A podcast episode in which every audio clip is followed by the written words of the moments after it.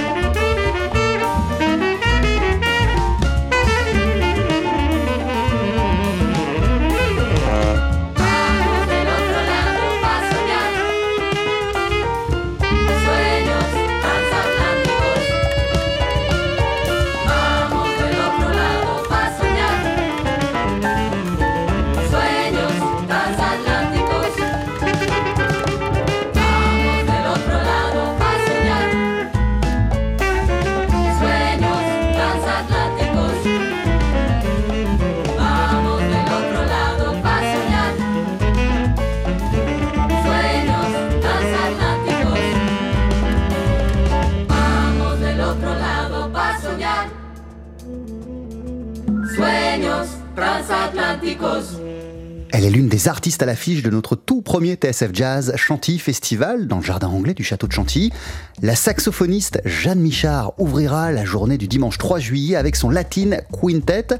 C'est l'équipe avec laquelle elle vient de sortir son premier album Songe transatlantique. Jeanne Michard, qui est notre invitée également ce midi dans Daily Express. Bienvenue Jeanne, c'est un plaisir de passer cette pause déj en ta compagnie. Alors on te connaît comme une saxophoniste qui court les jams depuis plusieurs années, qu'hésite pas avec ta bande de musiciens à jouer dans la rue, sur les bords d'un canal, sur une place.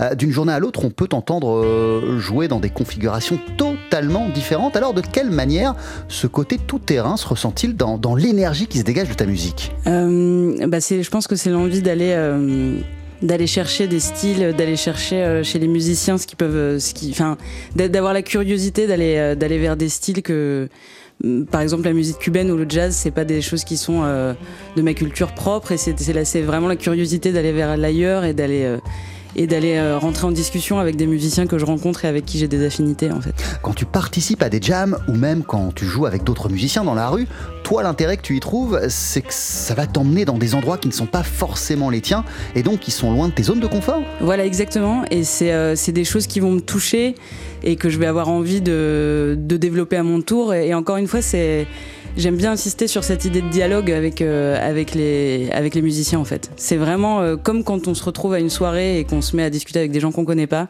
Il y a des gens avec qui on a plus ou moins d'affinité, des gens avec qui on trouve des terrains d'entente euh, assez immédiats.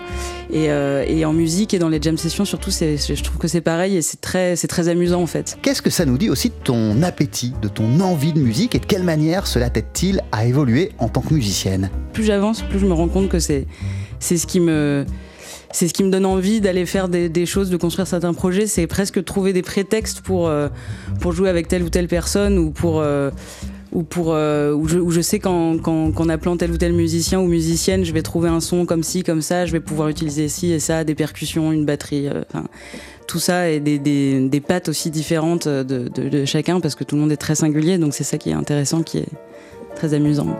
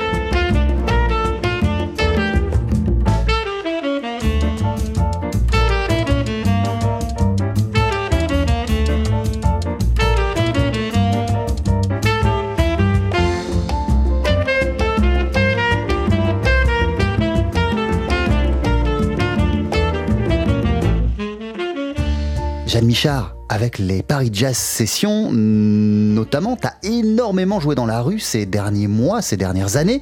Qu'est-ce qu'on apprend quand on joue en extérieur avec des passants, avec des gens qui sont pas forcément là pour vous, mais qui tombent euh, bah, sur votre musique en marchant? Alors on apprend. Euh j'ai l'impression qu'il c'est une autre c'est une autre manière de jouer parce qu'on on n'est pas devant un public euh, qui, est venu précisément écouter quelque chose à quoi il s'attendait donc donc il y a un peu un effet de surprise donc c'est toujours c'est toujours très plaisant de voir les réactions des gens, les gens qui s'arrêtent, qui se mettent à écouter. Et puis il y a un truc aussi où c'est plus, euh, comme c'est moins officiel, comme, euh, comme genre de, de, de représentation, bah on prend aussi parfois d'autres risques qu'on prendrait pas forcément sur une, sur une scène avec un, un répertoire très construit. Et, euh, et puis parfois, bah, on réagit en direct avec des choses qui se passent dans la rue. Et c'est et, euh, et, donc c'est ouais, c'est toujours être sur le moment, être dans le présent. En fait, je pense euh, c'est peut-être encore plus que quand on est sur une scène de concert où on a fait des heures de balance avant. Il y a un truc encore plus immédiat, encore plus brut, et, euh, et, et ça apporte autre chose aussi, je pense, à la musique. Et comment on fait justement pour capter l'attention des passants, des gens dans la rue?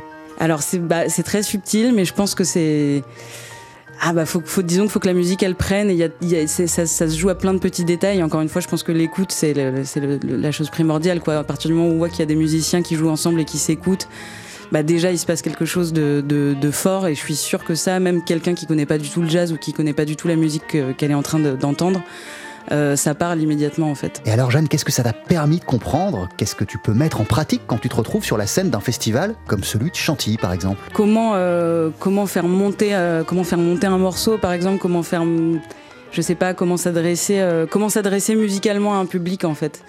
Euh, je sais pas si je réponds du coup directement à la question parce que ça se joue tellement à plein de détails en fait. C'est, vraiment jouer sur les nuances, essayer de, la, j'ai pas la longueur des morceaux, essayer de donner quelque chose de de généreux. Enfin, en tout cas, d'être, conscient qu'on est en train de donner quelque chose à des gens et que c'est pas juste qu'on joue. euh, là, on n'est plus dans son studio tout seul à jouer quoi et à se faire plaisir soi-même. Là, il y a, y a quand même il y a une écoute et, et l'idée c'est d'aller les chercher. euh, euh, donc voilà, ça va se jouer par euh, bah, essayer de faire de la belle musique, quoi, de, de, de, de d'être attentif en fait, d'être attentif et aux musiciens et au public. De la même manière, cette pratique du terrain et de la scène a représenté quel atout quand t'es rentré en studio pour enregistrer ton premier album Songe Transatlantique? Alors c'est en fait c'est spécial parce que c'est pour le coup c'est radicalement différent. Donc forcément il y a des le fait d'avoir euh, d'avoir pratiqué. Alors en plus moi quand j'ai quand je quand j'ai enregistré Songe Transatlantique, il se trouve qu'on avait encore fait aucun concert en fait. On avait fait euh, pour être très honnête, on avait fait je crois deux répétitions avant de- d'enregistrer.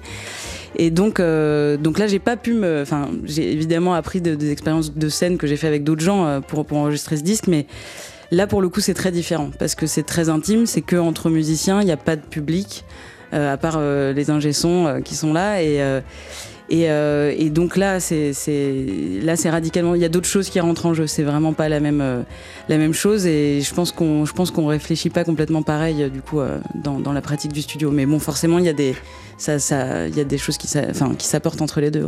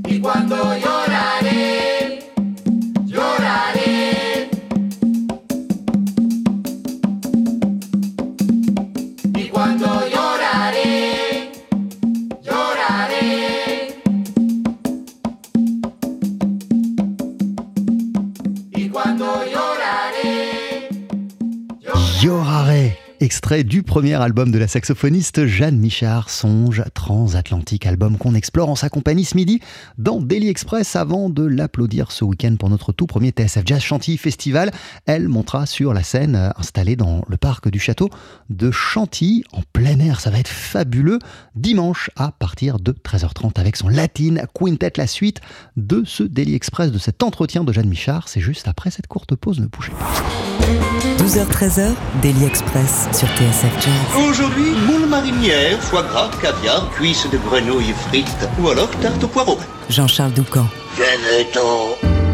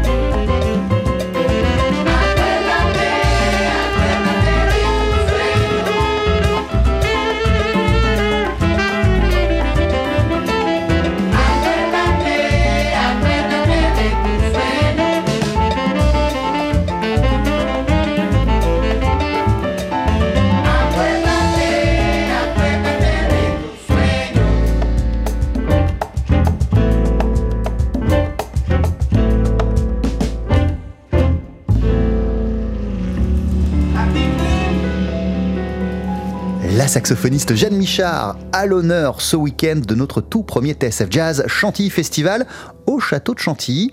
Jeanne Michard qui est aussi à nos côtés ce midi pour Daily Express. Songe transatlantique, c'est le répertoire que tu vas jouer avec ton Latin Quintet à notre TSF Jazz Chantilly Festival. C'est important, un, un premier album. Qu'est-ce qui t'a donné envie de documenter précisément ce projet-ci, cette dimension-là, ton côté latin? Eh bien parce que ça faisait un, en fait ça faisait un moment que c'était dans ma tête cette idée de projet et que euh, je l'avais juste pas encore concrétisé. J'avais l'impression d'avoir encore des choses à apprendre avant de, passer, euh, de passer à l'action, de réunir des gens. Et, euh, là, il se trouve, bah, forcément, avec les, mois de, Covid, de confinement, bah, j'ai eu le temps et de beaucoup pratiquer moi toute seule et de, commencer à composer. En fait, aussi d'avoir plus d'espace finalement euh, mental de libre pour composer. Donc ça, ça a été une première chose importante. Et puis, et puis j'avais vraiment envie d'enregistrer euh, euh, pour le premier album, d'enregistrer des compositions. Je tenais, je tenais, euh, je, je, je, me serais, je me serais pas senti, et même encore maintenant, je, je sais pas si je me sentirais de faire un disque à mon nom en enregistrant des standards, par exemple. J'ai encore d'autres routes à faire pour ça, même si j'en joue tout le temps. Bah ouais, t'en joues tout le temps C'est ce que sur je travaille, mais pourtant j'ai l'impression qu'il me, voilà, c'est pas encore là. Euh, c'est un truc qui pourrait, enfin, qui peut totalement me, me parler et m'arriver à un moment, mais j'en suis pas encore là. Et là, je voulais vraiment enregistrer des compositions et, euh, et, euh, et, en, et, enfin mettre en, en lumière euh, ces, ces, deux cultures qui me, qui me parlent beaucoup, qui sont la musique latine, enfin la musique cubaine surtout, la musique afro-cubaine et le, et le jazz le jazz des, des États-Unis. quoi. Cet album est le fruit de plusieurs voyages effectués en, en Amérique latine. Là encore, tu as ressenti le besoin de te frotter au terrain. T'étais parti où précisément et en quête de quoi? Alors je suis partie en quête de quoi C'était vraiment en quête de découverte et de, et de, de changement de, de, Je voulais changer de mode de vie, et, enfin, en tout cas en faire l'expérience parce que je suis revenue. C'était pas forcément musical euh, Non, non, non. D'ailleurs je suis partie sans, sans instrument. J'en ai, j'en ai acheté là-bas, mais, euh, mais pas du tout un saxophone. J'ai acheté un charango, enfin rien à voir. Et j'ai écouté beaucoup de musique là-bas, mais je suis partie sans instrument. Et c'était vraiment euh, sac à dos euh, avec une, une, une, très bonne amie à moi euh, que j'avais rencontrée à la fac. Et, et l'idée, d'ailleurs, on était parti. Moi, je l'avais rencontrée quand je faisais mes études de cinéma. Et l'idée de base, c'était plus un documentaire qui finalement s'est pas vraiment fait, mais qu'on a quand même, on a quand même tourné plein d'images. Moi, j'avais, je prenais le son. Enfin voilà, on a. L'idée, c'était vraiment de découvrir et puis de rapporter plutôt des images. Et, euh, et, euh, et, donc on est allé d'abord euh, d'abord au Pérou, on est descendu en, ensuite au Chili, on est remonté l'Argentine jusqu'à on a remonté l'Argentine jusqu'en Bolivie, on est retraversé tout le Pérou jusqu'en Équateur, en Colombie, et puis pour aller jusqu'en Colombie, après on est revenu au Pérou, puis on est rentré en France. Pendant combien de temps? Pendant six mois du coup, ouais ouais, six mois. Et on a commencé le voyage en faisant en travaillant dans une association péruvienne en, de, pendant deux mois pour de, de l'humanitaire. Et euh, c'était un bon point d'arrivée euh, pour pas parce qu'on connaissait personne sur place et puis c'était voilà c'était c'était très intéressant aussi de faire ça. Moi j'étais contente de, de, de, faire cette expérience et euh, on a rencontré des gens incroyables là-bas, des enfants incroyables aussi. T'as fait ces voyages sans instrument, t'es parti sans instrument, mais, mais j'imagine que ton album doit quand même quelque chose à ces pérégrinations. Ah oui, complètement, ouais, ouais, ouais, ouais bien sûr. C'était et puis c'est ça aussi, c'est là aussi où cette, ce premier album, il, il, dans, dans, la chronologie de ma vie, il raconte tout simplement le, la, la, dernière expérience un peu un peu clé qui, que, qui m'a qui m'a amené à faire aussi de la musique euh, professionnellement en fait euh, par la suite parce que quand je suis rentrée, j'avais qu'une idée en tête, c'était de faire de la musique, c'était de vivre enfin de la musique et de et j'avais fait mon choix en fait en rentrant quoi. C'était un peu ça. Et puis le cinéma?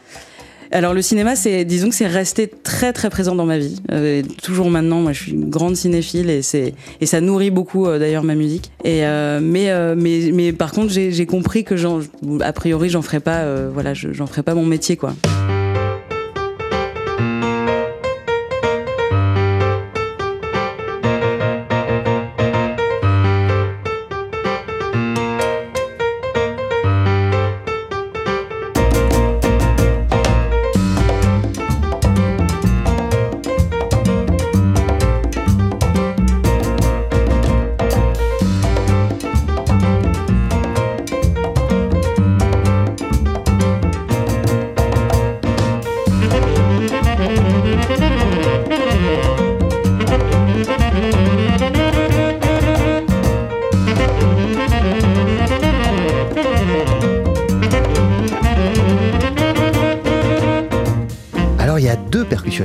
Jeanne Michard sur ce projet. Il y a Natasha Rogers et Pedro Barrios. D'où te vient ton amour pour les percussions? Alors ça, date depuis assez longtemps, la fascination pour la percussion. Euh, depuis que je suis petite, il y a un moment, j'en ai fait avec un de mes oncles euh, qui, m'avait appris un peu, qui en jouait lui-même. Donc euh, c'est un truc qui m'a toujours parlé, mais, au même titre que, la musique en général. En fait, moi j'avais pas mal, comme j'ai des frères et sœurs, on avait, il y avait un piano chez moi, on faisait tous de la musique. Il y avait un piano chez moi, il y avait des guitares.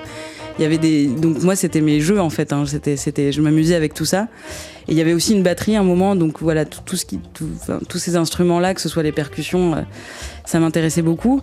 Et puis là, euh, pour ce projet-là, bah, c'était, je, je voulais absolument déjà la, la, la, ouais, le son des percussions en fait, parce que de toute façon, c'était pour faire de la musique afro-cubaine, je voulais que, je voulais qu'il y ait cette, euh, ce, ce timbre quoi. Je voulais qu'il soit présent. Est-ce que tu pourrais, là comme ça, nous donner trois adjectifs pour définir ce projet Songe transatlantique Alors, euh, je dirais, euh, je dirais de la joie, euh, de la poésie et euh, du, voy- du voyage. C'est pas un adjectif, mais Enfin, ce serait quoi, Jeanne, ton album de chevet?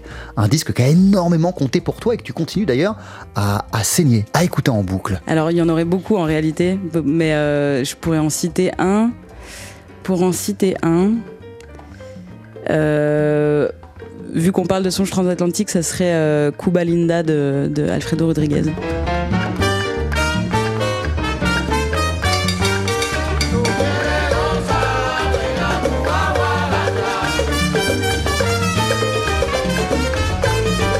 D'ailleurs, il y a un des, y a un des morceaux qui est euh, en son honneur euh, à ce pianiste Alfredo Rodriguez qui est mort maintenant. Euh, qui, le, morceau Tumba pa Alfredo, c'est complètement pour lui. Et, euh, et ça a été un. Je, cite ce disque volontairement parce que c'est clairement, euh, clairement un des, un des disques que j'ai beaucoup écouté euh, en, en composant cet album en fait, tout simplement. Et, et c'est, ouais, et je l'écoute encore, j'y reviens encore. euh, mais bon, après, voilà, je pourrais en citer plein des albums qui, même des, des, des, des, albums qui ont rien à voir avec ce style-là, mais euh, j'aurais pu, j'aurais pu citer aussi euh, L'enfant et les sortilèges de Ravel. C'est un truc que j'écoute régulièrement depuis que je suis enfant. Et, j'ai, et, je l'ai aussi beaucoup écouté pendant que j'ai composé cet album. Donc y a- voilà, il peut, il peut y avoir plein de choses. Euh, je pourrais en citer plein en fait. Ah oui, ceux-là, ils sont parfaits. Merci beaucoup, Jeanne, Voilà. c'est cool. Merci. Merci à toi.